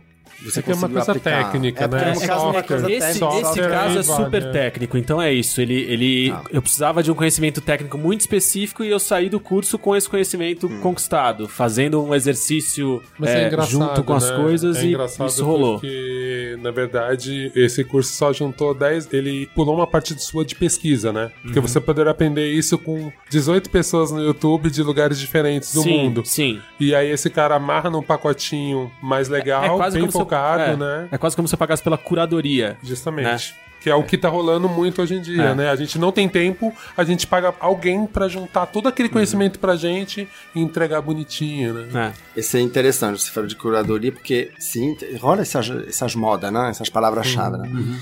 E aí, no estudo, é, gerou um debate, porque o, o- a nona profissão de crescimento nos Estados Unidos até 2030, eles colocaram a profissão de bibliotecário. Olha só. Falei, como assim, gente? Loucos, a Pearson enlouqueceu, como assim? Não, porque por trás... o estagiário? Cadê o estagiário? Mas por trás da profissão de bibliotecário, o que, que você tem? Um organizador. Tem um organizador, curador, é, que Um cagador Capaz- de regra, né? Vamos, vamos- vamos falar a verdade aqui. Eu fico brincando, eu queria um bibliotecário Eu pra, bibliotecário, pra, pra não arrumar meus HDs. Eu queria um bibliotecário pra arrumar meus HDs de uma forma inteligente. Tem coisa que eu não acho. E aí você fala, cara, eu precisava ter essa habilidade. Eu precisava saber guardar Isso. a informação. E não assim. É, verdade, bagunçado, né? guardar, identificar melhor, Isso. identificar se não é fake. É, tem uma série de tratamento Ah, do dado e da informação que são necessários. Então, tá ali, aí virou bibliotecários, curadores e arquivistas. É, realmente é. Então não é o, a natureza da profissão muda. De novo, né? Eu não sou motorista de táxi mais. Eu dirijo Uber. Então, por favor. Eu sei usar um GPS. Te- Desenvolvemos as habilidades que Waze. de táxi te foram forçados a, a desenvolver, como a, a própria empatia de propor um pouco de água e uma bala. Né? e de dizer também bom dia, etc. Então, Você pode falar é quais um são as movimento, áreas né? aí de. Vou elencar ali, né? Então, no Reino dos Unidos, a, a- assim, a campeã é profissões ligadas à preparação de alimentos e hospitalidade. Olha. Caramba. Então, hotelaria, restauração. No Reino Unido eles precisam de alguém pra preparar alimento bom, viu? Poxa, eles precisam muito. Olha, não sou eu, não sou eu o francês que fala. Porque aí Nossa, me, me quando eu acusa fui de pra fazer lá, eu senti uma né? vontade, cara. Eu não aguentava mais comer kebab. Única coisa. Eu falei, oh, que bom que alguém faz alguma comida boa aqui. E, e olha só que esse, esse, essa primeira indicação do Reino Unido já vale com muito valor para os nossos ouvintes aqui do Braincast, que a gente sabe que a gente tem herança de publicidade, comunicação. Então você, jovem publicitário que abandou- abandonou a profissão para fazer o curso de gastronomia, é isso aí, galera. Tá em alta. Partiu UK. É isso aí. E o que a, a- assim, a culinária brasileira é, é uma coisa surpreendente, porque o gringo que eu sou não conhecia o Brasil pela culinária, não é a referência que é conhecida lá fora. Quando eu cheguei, nossa, foi uma das coisas que eu mais gostei, junto com praia e o carnaval. Mas realmente, a, a terceira coisa, assim, a culinária me. Uau, eu não imaginava isso, porque realmente não é uma referência. Sim, Não, eu. Mas morava, é, então, eu morava no Canadá e eu fazia o marmitão, né? Levava o marmitão nos Tupperware lá pro trabalho. E aí a, a dona da empresa ela chegou: Uau, que comida! É, é, Exótica. é, não, com esse aroma, aromática, sua comida aqui, que é. Oh, it's risotto. Era o quê? Era o arrozão que sobrou frango, sobrou o arroz, junta no arroz, faz aquele mexidão, Na verdade é um prato francês. joga um milho. É o restaurante. o que que tem? tem que tá pra Japonês, vencer? Essa, essa, Soborô. essa, essa ervilha tá pra vencer aqui. Joga na, joga na, joga na panela. É isso, a culinária brasileira, os temperos. Vamos lá, seguindo. Então, por trás Seguindo a tem essa questão do- das profissões ligadas ao cuidar das pessoas. Por exemplo, a gente vê nos Estados Unidos, né? Em sexta posição você tem profissões ligadas ao cuidado e aparência das pessoas. Né? O bem-estar está muito presente. Um- um- uma profissão que vai crescer muito, até porque cada vez mais a gente vai permanecer em casa, trabalhar em casa, se locomover menos. Uma notícia para os ouvintes, né? A indústria automobilística não é vista como uma indústria do futuro Hum. Olha aí. Tá? É, a indústria, talvez, de veículos voadores, talvez ela sim tenha Viagem pra futuro. lua e coisas desse tipo. né? Mas eu mesmo, eu me mudei em São Paulo há um, um ano e meio, né? Eu morei 14 anos no Rio de Janeiro e percebi que não valia a pena ter um carro Isso, aqui, é. porque eu tenho, é, eu tenho esse, esse serviço e eu não faço distância muito grande. A gente vive num perímetro e eu faço cada vez mais home office. As pessoas cada vez mais trabalham em casa. É uma realidade. O estudo mostrou isso como uma grande tendência. Então, decorador, floristas são profissões do Isso. futuro. Tá? A segunda no, no Reino Unido é professor e profissões educacionais. E, por acaso, nos Estados Unidos, essa de professor, especificamente da educação infantil, do fundamental e especial, está em primeira posição nos Estados Unidos. Então, é, amigos, ouvinte, professora, tem muito futuro, né? É, é, se não aqui, pelo menos Reino Unido e Estados Unidos, já o estudo mostrou que de fato é. E enquanto os Estados Unidos é muito voltado para o público jovem, mas tem tam- também tendência para requalificação e professor capaz de ministrar treinamento para adultos muito. Porque, é, de fato, o que a gente vai observar é instabilidade, necessidade de resiliência de você se reinventar, encontrar novos caminhos, novas habilidades técnicas você vai ter que adquirir aí como adulto. Como que um adulto volta a estudar nos formatos tradicionais? né? Então, uma pessoa que vai ser capaz de desenvolver é, aprendizagem ativa, técnicas diferentes, né? e formato diferente de ensinar e ajudar os adultos a aprender, essa pessoa é, vai ter um futuro brilhante. Bom, tem essas profissões no, no Reino Unido ligadas ao esporte e ao fitness. Né? Povo que não se alimenta muito bem, que também não se movimenta muito bem, apesar de ganhar bastante estrelas né, no, e medalhas né, no- no- nas Olimpíadas, mas a gente vê isso também pelo envelhecimento da profissão. A tendência demográfica explica também isso. As pessoas cada vez mais sedentárias e Sim. cada vez mais velhas. Então é necessário fazer atividade. Trabalhadores de cuidado com os animais e de serviço. Então a gente pensa muito que ah, a profissão no futuro é somente altamente qualificada. Isso, exato. Não necessariamente. Só que tem que pensar, tem que sentir o movimento, né? Tem que ver o que está acontecendo. É, talvez essa realidade não seja tão necessária no, no Brasil, dependendo de onde você mora. Então, um contexto, uma cidade grande, as pessoas as estão mal, né? precisam de um, de um, de um, de um- animal. E, e aí, São Paulo, perfeito, você É. tem futuro. Lá em Roraima, talvez você tenha dificuldade, não tenha um mercado tão grande para você explorar. Tem Legal. essa, essa, Podcaster esse tem que. É. Então, ó, minha, minha, assim, minha sugestão é ir lá no site futureskills.pearson.com. É um site maneiríssimo Que realmente você consegue é, explorar essa pesquisa toda. Tem até uma parte onde você se avalia. Então você cria um perfilzinho, Ah, sei lá, legal. beleza, minha profissão é tal. Não é uma profissão específica, mas você pode ver um ramo de. Aí ele vai e fala pra você qual é a probabilidade de crescimento, de encolhimento, legal. etc. É bem legal. Legal.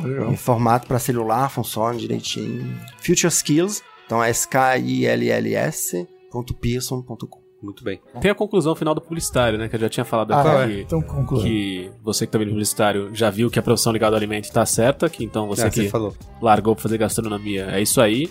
E segue como marceneiro também, em Pinheiros. E qual que era a outra profissão? Era, Fazer cerveja era artesanal. marceneiro, Marceneiro tá bombando, viu? e tem, tem mais um, né? Qual que era o outro? Barista. Ah, DJ também eu acho que é uma profissão Deve pra ser. sempre, pra vida, né? Para de DJ, cara. publicitários. tinha algum outro publicitário, Ó, esqueci. tatuador Deixa. também tá bombando entre os Tatuador, amigos. é. Padeiro! Ah, Padeiro. mas é só de levan, só de levan. É isso, é isso. Mandando, Mas é- mandando sempre é- abraço pra Beth e pro Thiago, que É mostra o fa- é, é, nessa brincadeira de se reinventar e de pensar na profissão do futuro. O que os estudos mostram, tem até um estudo mais recente que li mês passado, que mostra que tendências que eram pensadas lá atrás, uns 3, 4, 5 anos, se tornaram verdade. Então, por exemplo, tinha um estudo lá, é, é, uma galera do MIT que, diz, que dizia lá em 2013 que vai crescer muito os freelance, as pessoas que. os empreendedores individuais, as pessoas que, que trabalham sozinhos, etc. Né? Aí ninguém deu muita bola para esse estudo, aí o, o Ministério do Trabalho dos Estados Unidos e o, o, Banco, o Banco Central Americano mostrou que 20% dos americanos tiveram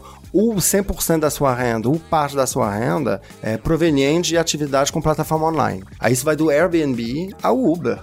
Então, é, é, o motorista do Uber, ele, ele é um empreendedor individual. Depende de uma plataforma, sim, mas é, o entregador Rappi, do, do qualquer outro aplicativo também é uma pessoa que teve que desenvolver na mar, no caso, por muitos deles, cara, reposicionamento devido a um acidente profissional no mercado de trabalho e aí de- rapidamente ele teve que eh, enfrentar algumas habilidades. E- e engraçado, né? Eu pego bastante, né? Então, eu não vou fazer propaganda somente pro Uber. Eu pego Cabify, eu pego 99, mas enfim, essa galera. E aí eu venho conversando e é engraçado, como você vê que tem aqueles motoristas, realmente, os caras são muito bons. Geralmente combinam com o número de estrela que é o cara e as avaliações que ele tem na plataforma. Quantos, cara, hum, tá difícil, não tem muita. E a principal é a empatia. É, a diferença Realmente, é, é o cara sensível pra ver você tá no momento, você tá afim de conversar, Sim. ou pelo menos tá afim de conversar, e tem um papo bom, etc. Não, você vai dar cinco estrelas de cara, né? Então é, é muito isso no futuro, é, é você se pensar com uma pessoa que vai gerenciar a sua vida, montar seu próprio negócio de cerveja é, industrial, pode ser de gourmetização de qualquer coisa, pode ser do pão, pode ser do, crepe, de qualquer coisa, e, e virar empreendedor. Então, é minha mensagem é que eu, como estrangeiro, uma das coisas que sempre marcou com o brasileiro, o bra- o brasileiro ele se reinventa o tempo todo e é super empreendedor e, e assim, o que você chama de jeitinho, muitas vezes é, cara, beleza, eu tenho que achar um jeito e, e acha um jeito se reinventando e fazendo. É, a gente meio que usa o jeitinho brasileiro de forma pejorativa. É, né? porque Tipo, a galera força a amizade. Não, é porque associa jeitinho com corrupção. Eu acho que é um erro. Bora O fazer o... jeitinho é, é- é- não é só isso, não é só burlar, não é só Sim. tirar o proveito só pra si em, de- em detrimento dos outros. É, é, cara, ah, eu perdi meu job. Cara, eu preciso dar um jeito. Dá um jeito aí. O que as pessoas falam no, no, no- no linguajar popular, né? Cara, um jeito foi, cara, eu vou virar motorista. e Deu certo. Muita gente tá ganhando, conseguindo, né? Manter uma renda com isso. Olha o rebranding aí de novo. É o Ah, de rebranding. novo, hein? É o jeitaço brasileiro. Ginga, Ginga. Ginga é um bom nome, né? muito bem. É isso? É isso. Qual é, a É boa?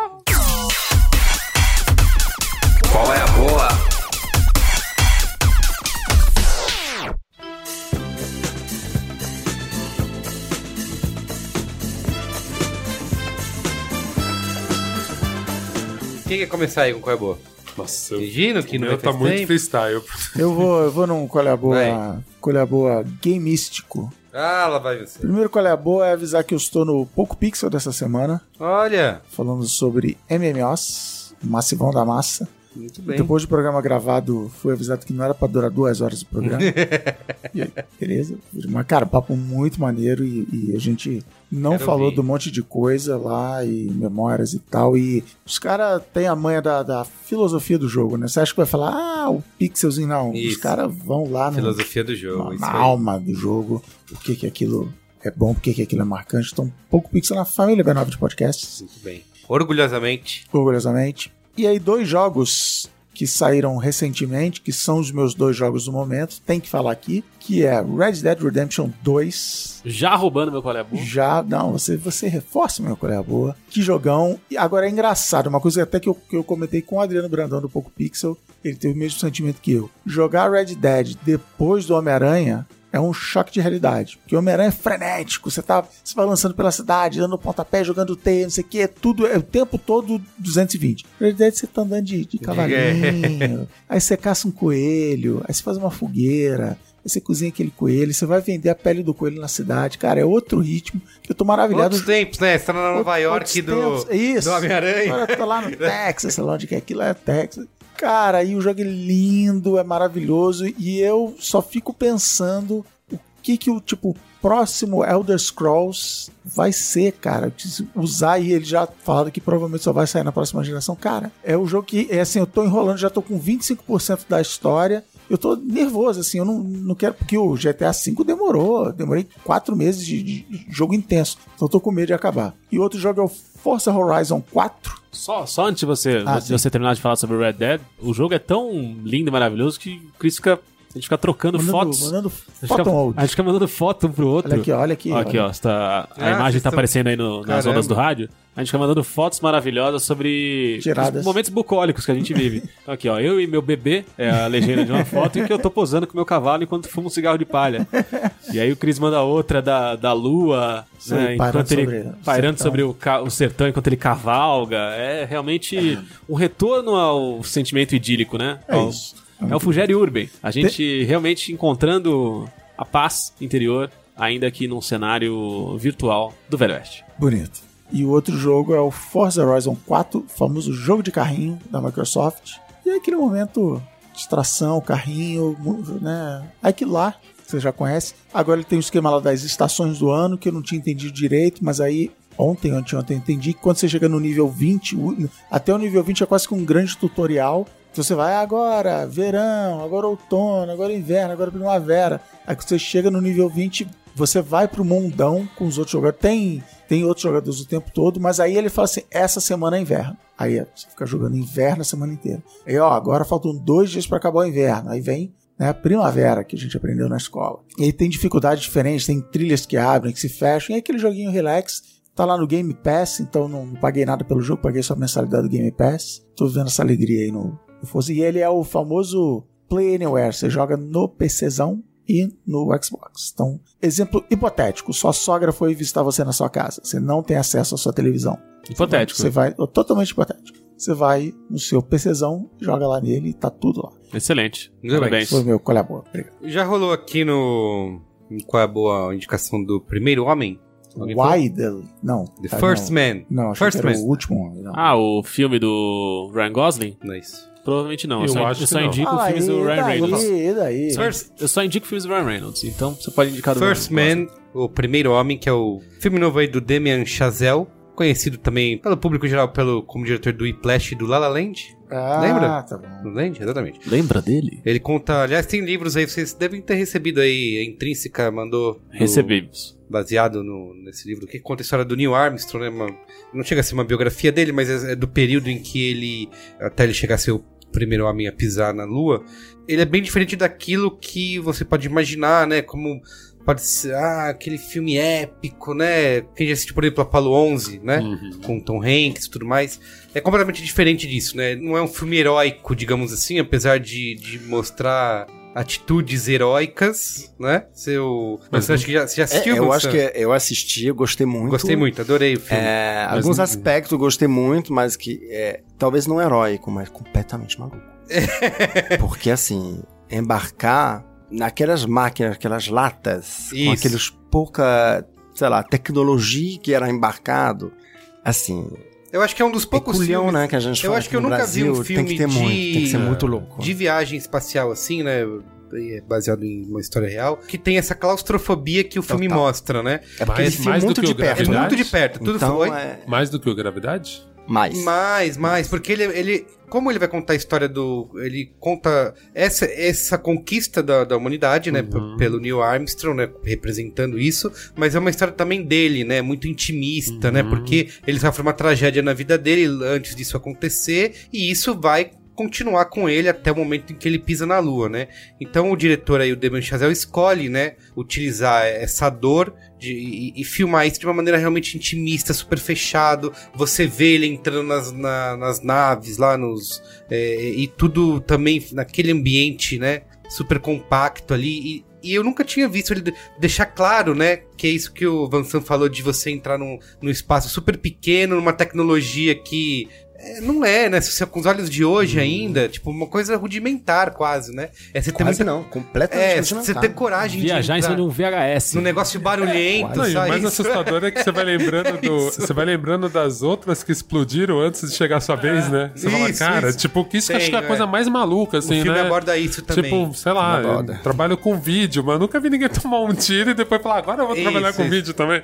o Posso filme um aborda tiro? muito isso, mas e eu gosto. E o que eu gosto mais é, é justamente ele ir além do que parece, né? é, de contar a história, aquela história quase um, um template, né? Do cara que, que da foi superação. e da superação, que foi, que se esforçou, que estudou, que treinou e nananá, e chegou e teve aquela conquista. Não, ele vai até o fim mostrando essa humanidade do cara, né? E mostrando essa. É um filme melancólico, eu diria. Tem esse negócio de, dessa conquista, mas acho que a melancolia é o que fala mais alto, assim. Eu acho que é, que é lindo, sabe? De uma sensibilidade de você pensar ao mesmo tempo, tem essa comparação da- dessa coisa grandiosa, né? O cara, o primeiro homem a pisar na lua, né? Tipo, coisa maluca de se pensar, mas ao mesmo tempo não abrir mão dessas pequenas coisas, sei lá, que nessa perspectiva são quase mundanas, né? Mas pro cara não é, né? Tipo, o que acontece com ele não é. Então, é, eu não conhecia esse lado da história, até fiquei interess- mais interessado em ler o livro pra entender de verdade essa relação, meu livro, né? meu livro, né? É, entender de verdade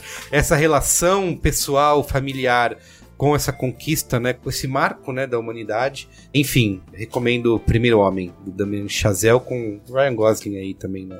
E a, O segundo Ryan mais legal do cinema. e a esposa dele, a Claire Foy. Tá bom? Então é isso, Primeiro Homem. Já que estamos falando de educação aqui hoje, não tem nada a ver com educação, mas tem tudo a ver com educação.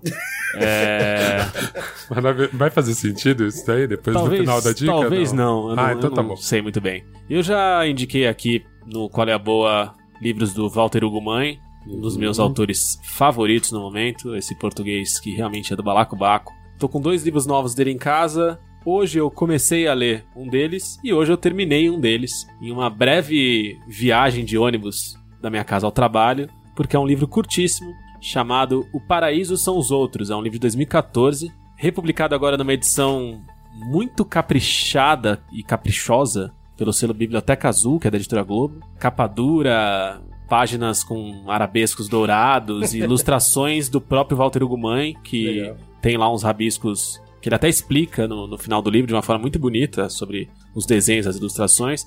Mas assim, é, o nascimento do livro é uma. E é um livro curtíssimo, é uma história curta sobre uma. É uma protagonista feminina jovem, assim, não dá pra entender se é uma criança, uma adolescente, mas ela fala. A história fala sobre amor, sobre relacionamento e vida em casal. E sobre. E tudo isso sendo questionado e sendo projetado por essa personagem, por essa protagonista, no que ela tem de entendimento observando os outros e no que ela projeta pro futuro dela. Mas super delicado, muito bonito, como tudo que ele faz. Eu achei engraçado porque o meu livro favorito dele é A Desumanização, que justamente é o primeiro que eu li. E esse O Paraíso São os Outros, ele nasce de um trecho do livro que ele escreveu e aí ele conta isso, que quando ele escreveu aquilo, ele achou aquilo tão bonito, essa coisa de que muitos falam que o inferno são os outros, mas que a personagem deveria enxergar que o paraíso são os outros. E ele, quando escreveu isso, ele ficou tão marcado com isso que ele tentou revisitar tudo aquilo que a frase trouxe pra ele numa história paralela. Então, fica a dica aí, muito bonito. Repete o nome aí. O Paraíso São os Outros, de Walter Hugo Mãe, o selo Biblioteca Azul. O anti, o anti João Paulo Sartre. É. Que é o inferno. e O inferno são os outros, é exatamente João isso. É exatamente isso. Belíssimo. E aí eu vou Legal. só reforçar agora o, no resto do meu Qual é a Boa. Cristiano Dias com Red Dead Redemption 2. Eu tô mais no começo de toda a gangue que não joga online ainda, mas jogará um dia. Eu sou o que tô mais atrasado. Eu ainda tô cortando muita lenha no acampamento, tomando cerveja com os amigos e. Vai devagar. Eu tô indo devagar, eu não tenho pressa nenhuma. Você tá curtindo eu tô, o mundo, Eu tô é isso? curtindo o mundo, cacei um cavalo albino Você sabe, eu, eu numa fiz- ponta eu tenho- muito louca. Eu fiz uma viagem filosófica, né? Por favor, traga. Que o tema, o enredo da história é uma gangue Uhum. que fugiu e tá. Vamos ficar aqui nesse cantinho, vamos voltar, pegar o nosso dinheiro que tá lá tal, e daí vai, Uhum. né? E eu tô me identificando com o personagem principal, Arthur Morgan, que eu falo assim: tá legal aqui, galera. Pra quê? Vamos ficar, vamos É. ficar aqui nesse acampamento. E vamos curtir eu, a vida. Eu caço uns bichinhos ali, uns bambos, vamos curtir a vida, não vamos, não vamos É voltar pra, pra loucura da cidade O grande. caminho é o fim mais do que chegar. É isso. Não é? Era engraçado que eu tô ouvindo vocês falarem, eu tô lembrando do Westworld. Vocês estão tipo num Westworld. É, a gente. É, mais ou menos. E vocês estão felizão. Não, tá ótimo. Sabe que o DLC vai voltar. ser isso, né? Deve, ser- deve botar robô no É. meio da... Lá do GTA V. Não, mas tá gostoso. E tem algumas questões interessantes que eu tô achando. Claramente ele é, ele é. Ele tá mais devagar em pegar o, o ritmo e entrar no ritmo frenético do jogo do que o primeiro Red Dead Redemption. O primeiro, você já começava, por mais que ele, ele construía isso de uma forma es- espetacular, com tutorial que te ia te apresentando as situações já com reviravoltas na história, era bem legal. Esse aí ele é, ele é mais moroso, assim. Mas ele tá trazendo essa coisa de parar, olhar mais o cenário, curtir mais o que tá acontecendo. Ele tem um próprio modo cinemático que você aciona em qualquer momento do jogo, você aciona um modo cinemático que ao invés de você enxergar e, e jogar no- em terceira pessoa ali, ele fica Um filme do ele vira um filme iraniano, assim, sabe? Olha só esse plano gigante aqui, você lá no fundo da montanha, cavalgando e ainda virando seu cavalinho pra cá e pra lá. Então é, é bem Eu legal. Vou assim. entrar nessa gangue Tô- aí. Tem que entrar, tá, tá bem legal. E o outro que eu vou trazer, que eu vou retrazer, é que finalmente, depois de mais do que um do que uma dica aqui no Qual é a Boa, eu fui assistir The Good Place. E, cara, como é que ninguém vira pra mim e fala assim: assiste a série, porque é a série dos produtores e criadores de. Dos produtores do The Office, criador de Brooklyn Nine-Nine, produtor do Parks and Recreation, de tudo que é bom nesse mundo! A gente não.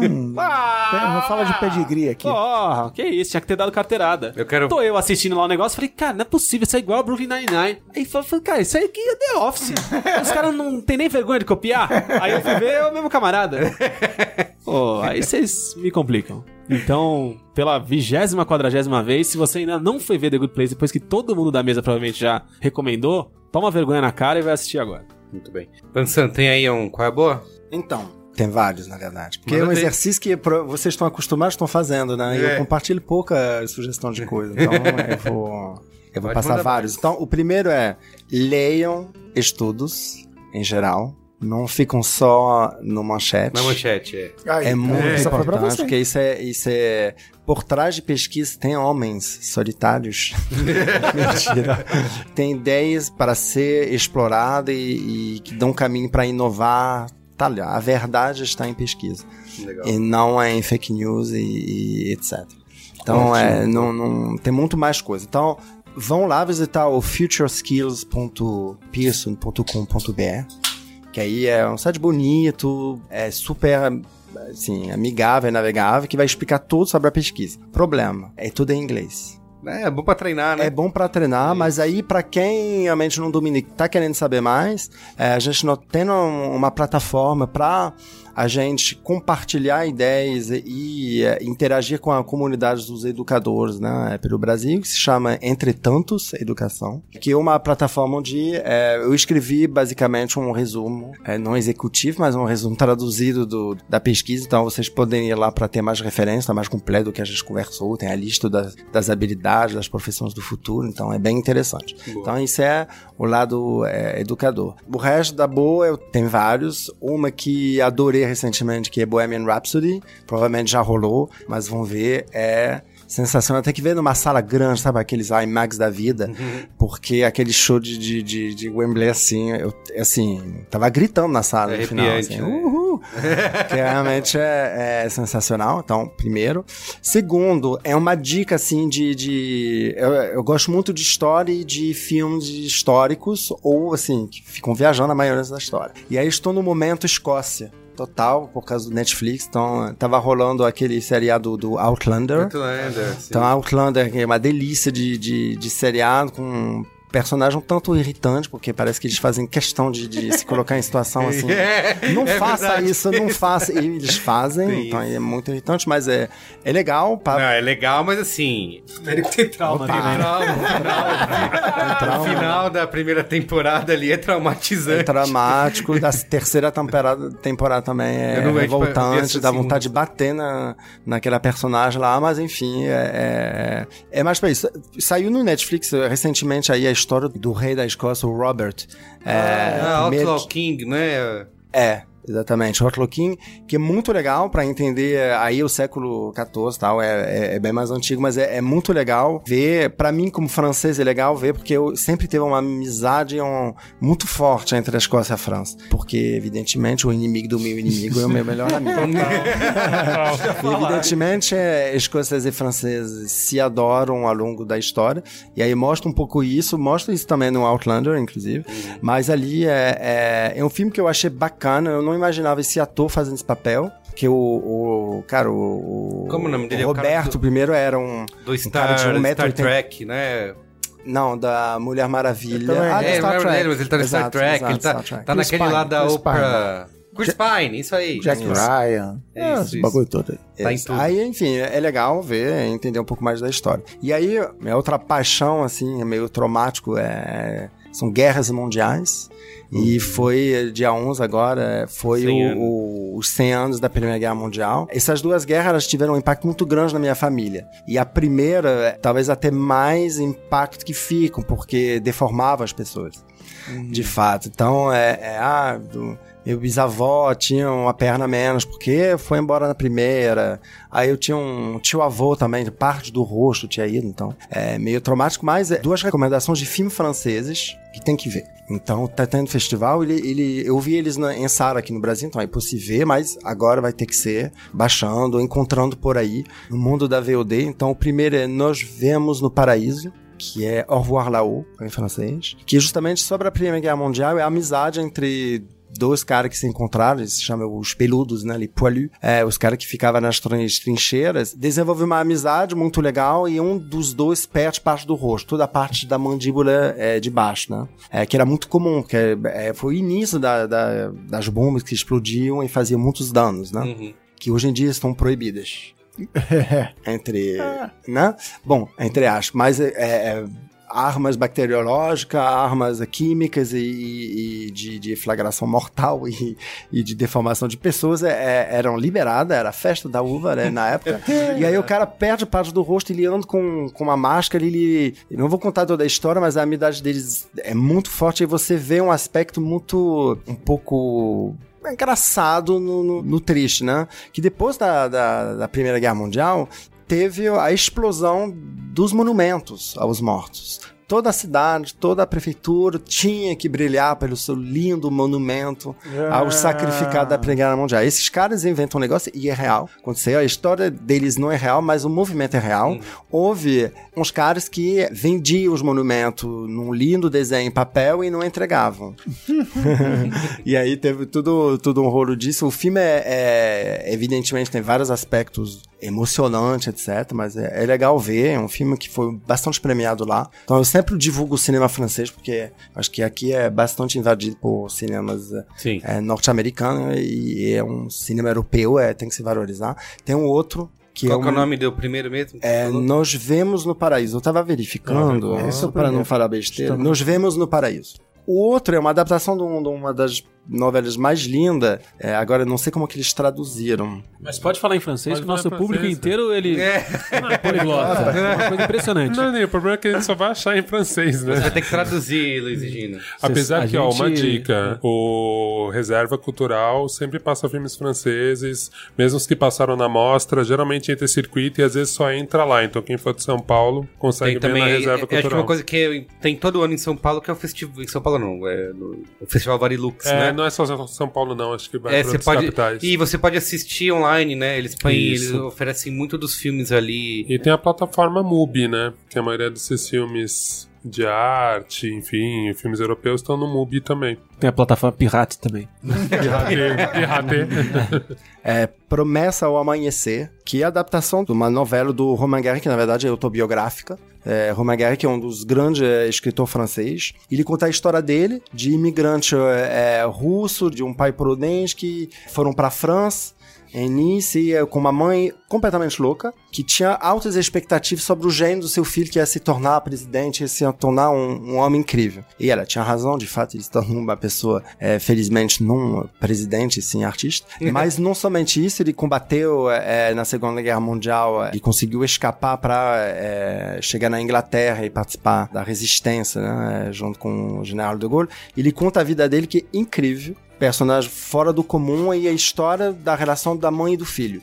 Que é muito forte. E aí, enfim, é, é, é mais uma história sobre a Segunda Guerra Mundial, mas que, ao meu ver, traz um contexto diferente do que já pôde se, ter se visto sobre o, sobre o assunto, que é o contexto da Segunda Guerra Mundial no sul da França, que foi invadido pelos alemães mais pro final da guerra, né, porque a França foi dividida em duas, a parte colaboradora, invadida, e a parte é, mais livre, e como que uma pessoa artista, a princípio é, é todo voltada para a criação, pode se tornar uma pessoa resistente. É, Legal. E pode fazer a diferença, de uma certa forma, é, através das ações e através da, da faz criação. isso, né? Os publicitários são os primeiros aqui.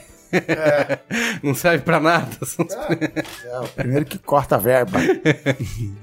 Muito bem. Qual o nome do Promessa ao Amanhecer. Promessa ao Amanhecer? Que é a adaptação do. O, o livro é. é adaptações é, é sempre difícil, né? O livro é. Nossa, claro, é, é melhor, porque é, eu vi primeiro. Quer dizer, eu li primeiro e é, é mais profundo, você entra na cabeça das pessoas, é menos contemplativo, assim, você realmente analisa mais. Então, o livro, obviamente, é complementar e, e a ler, ele foi super premiado. É, mas o filme também foi premiado, tá é, com a, o cara que fez o Yves Saint Laurent, o Pierre Ninet, que é um, um dos atores lá do, da Comédie Française, que é o, o maior teatro que tem lá, e a filha do Serge Gainsbourg, a Charlotte Gainsbourg, que já fez filme com, Sim. com os maiores aí, dos mais torturados, os mais tranquilos, mas que é uma super atriz. Então, Legal. e ela, ela, ela faz uma mãe, assim, incrível. Vale a pena. Muito bom. Vai lá, Uga, encerra aí. Então, Chave de ouro. vai. Aí já botou uma pressão aí.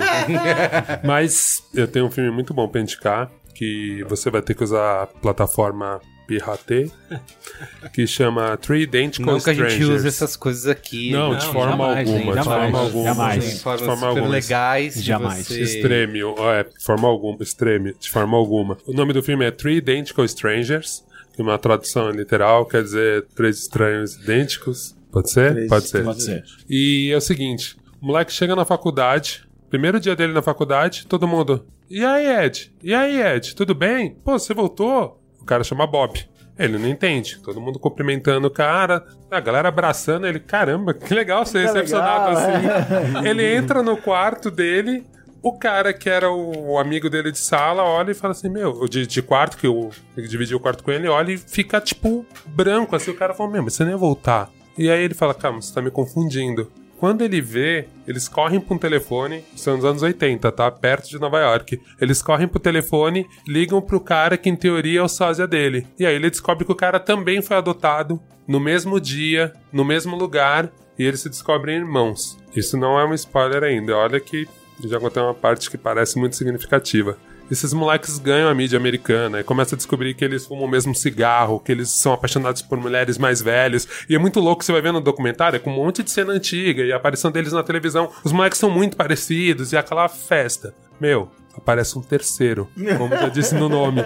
Parece um terceiro cara que é igual. E é muito louco porque todos têm 19 anos e você vê que fisicamente eles ficaram meio fordo, igual.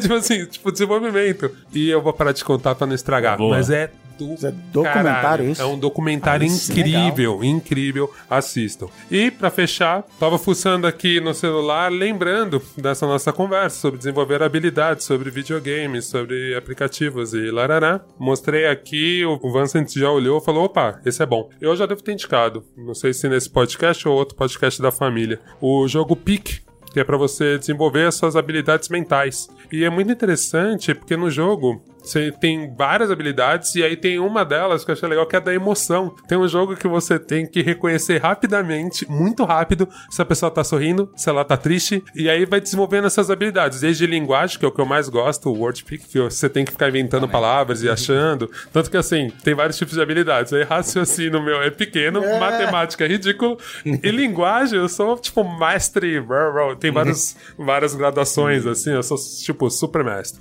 Eu sou super mestre. Então assim, eu, eu só jogo os que eu vou bem, os restos Eu não lembro se quando você recomendou tava também, eu, eu cheguei a contar essa história, eu acho que eu contei. Que meu grupo de amigos mais próximo, todo mundo começou a jogar o pique, todo mundo começou a ficar viciado e tava todo mundo jogando num ritmo saudável. Ah, que legal, hoje eu ganhei de você. Meu, você hoje quer eu ganhei de ficar- você. eu ficava disputando ah, com a minha gostoso. esposa. Nossa, você viu o jogo novo que saiu? Super legal. Aí eu cheguei. e extremamente competitivo e sem noção de nada. E aí eu fiz uma inimizade com todo mundo que eu passei semanas indisposto com a galera porque eu entrava no jogo e eu ficava. Eu preciso hackear entre aspas, mas tipo, eu preciso entender como esse jogo funciona mesmo, porque tem um limite pra você jogar. Não é que se você ficar jogando, jogando, jogando, jogando. Ele aparece uma vez no dia e você pode jogar uma vez, e é isso. Então, mas se você assina, É, já mas- não tem um é, limite. Mas se ninguém jogar o de graça, Não, ele manda assinava. aquela coisa. É, era só de graça. Eu assino. Mas assim, Eu assino. eu entrei numa, eu entrei numa obsessão que eu assistia no YouTube, tô revelando aqui. Eu assistia no YouTube pra ver como os jogos eram, pra entender melhor, pra hora que ele Pra aparecesse, eu poder atropelar. e aí eu comecei a bater os recordes, Ah. e aí eu não conseguia Pra você. levemente como os amiguinhos falar: "Ah, legal, ganhei de você dessa vez". Eu não, com todo mundo. E aí zoou. Assim, zoou a experiência de todo mundo. Você estragou o jogo. É o jogo. Aí é o jeitinho brasileiro cagando o mundo. É né? jeitaço. Jeitaço. Muito bem, é isso, gente. É isso. Muito bom, hein? Obrigado. Valeu, gente. Obrigado, Vansan. Muito Obrigado bom a vocês. receber vocês aqui. Até a próxima. Demais. Tchau. Tchau.